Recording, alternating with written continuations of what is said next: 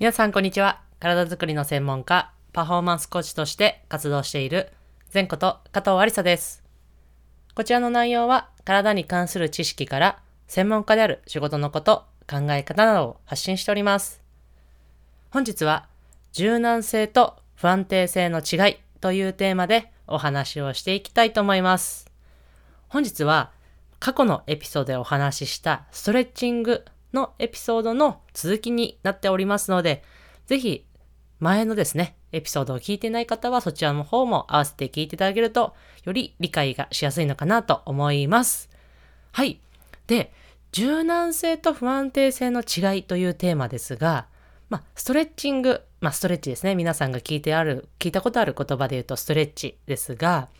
まあ、ストレッチングを行うと、いわゆる柔軟性というものが向上するというのは過去のエピソードでもお話しさせていただきました。それがですね、この柔軟性と不安定性というのは実は違くてですね、過度の柔軟性が向上してしまうと、例えば筋力低下だったりとか、あとは先ほどお話しした関節の不安定性というものが出てきてしまいます。この不安定性をですね、ちょっと違う言葉で言うと弛緩性と言ったりもするんですが、この弛緩性をですね、この柔軟性と弛緩性の違いというのが、なかなかやっぱり一般の方、特にですね、こう分かりづらいと思います。関節、こう柔らかいと思っても、これは実は柔軟性ではなく関節が柔らかいみたいな方も結構多いんですよね。こう見て、見させていただくと。なので、ぜひね、このエピソードを聞いて、あなた自身が柔軟性が高いのか、弛緩性が高いのか、チェックしていただきたいなと思います。そこで、7つのですね、関節の弛緩性テストというものがありますので、ぜひちょっとチェックしていただきたいなと思います。この7つの関節というのが、1つが手関節、で2つ目が膝、そして3つ目が脊柱ですね、この背骨のところですね。で、4つ目が肩。で、5つ目が足首。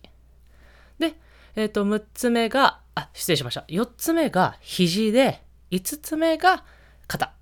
そして6つ目が足首で、7つ目が股関節というような内容になっております。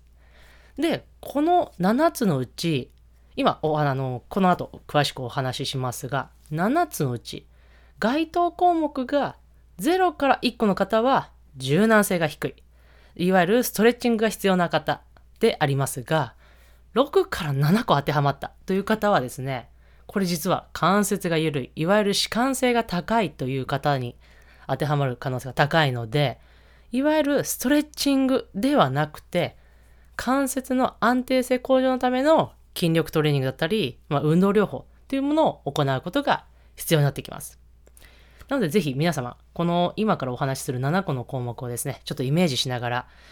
こう私はどれが当てはまるかなっていう形ですね、実際にやっていただきながらチェックしていただけたらなと思います。はい。で、まず1つ目。手関節、手首ですね。で、手首をですね、まず、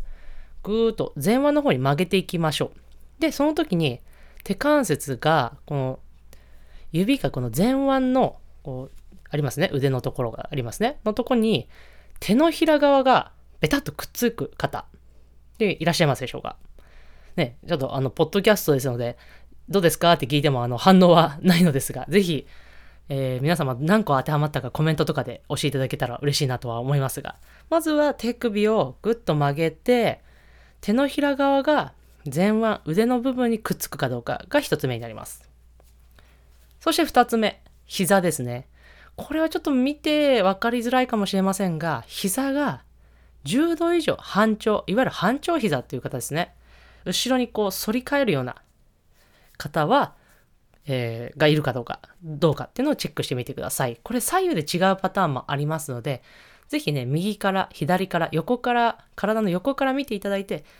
膝がですね、ちょっと体の大腿部から、ももですね、ももがちょっと膝がどのくらい後ろに行っているか、まあ、ざっくりなので、後ろに行き過ぎてないかっていうのをぜひチェックしてみてください。そして3つ目。これは皆さんもやったことあると思いますが、いわゆるお辞儀をして、こう前屈ですね、して、手のひらが床につくかどうかをチェックしてみましょう。これは簡単ですね。やりやすいと思います。そして4つ目、肘です。これも横から見ていただきたいんですが、肘をですね、ピンと伸ばした時に、15度以上肘が伸びて、伸びてしまっているか。要は、あのー、主観性が高くない方はまっすぐ、こうピーンと伸びてると思うんですが、これが下に反るような形になっているかどうかをチェックしてみてください。これも肘、左右差あると思いますので、これも見てみましょう。左右の違いを見てみてください。そして5つ目、背中で肩をですね、こう、組んで、例えば右手を頭の後ろから組む。左手はお尻の方から組む。そして手のこう指がですね、組めるかどうかをチェックしてみてください。これもね、左手が頭の部分から、右手がお尻の部分からと左右違いを見てみましょう。こちらが肩のチェックになります。そして6つ目がですね、これも体の横から見ていただきたいんですが、足首が45度以上曲がるかどうか。要は専門用語で言うと背屈って言ったりするんですが、45度以上曲がっているかどうかをチェックしてみてください。そして7つ目、最後、股関節ですね。立った状態で足、かかとを合わして、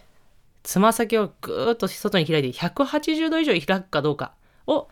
チェックしてみてください。これもやりやすいと思います。はい。いかがだったでしょうか？ちょっとわからなかった方は、ぜひちょっと戻って聞いていただけたらなと思いますが、この今の7つのうち0から1個の方は、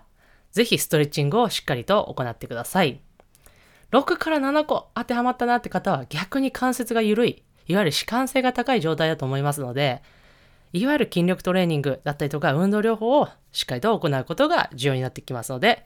わからない方は、そのやり方がわからない方は、ぜひ私の SNS 等でご連絡なりいただけたらと思います。はい、いかがだったでしょうか？ぜひ皆様のお役に立てて、えー、これからの生活の何かお役に立てたらと思います。はい、それでは最後、全徳はストレッチングして終わりにしましょう。胸の前で手を組んで、その手をぐーっと天井に伸ばして伸ばして伸ばして、パッと力抜く。はい、それではまた次のエピソードでお会いしましょう。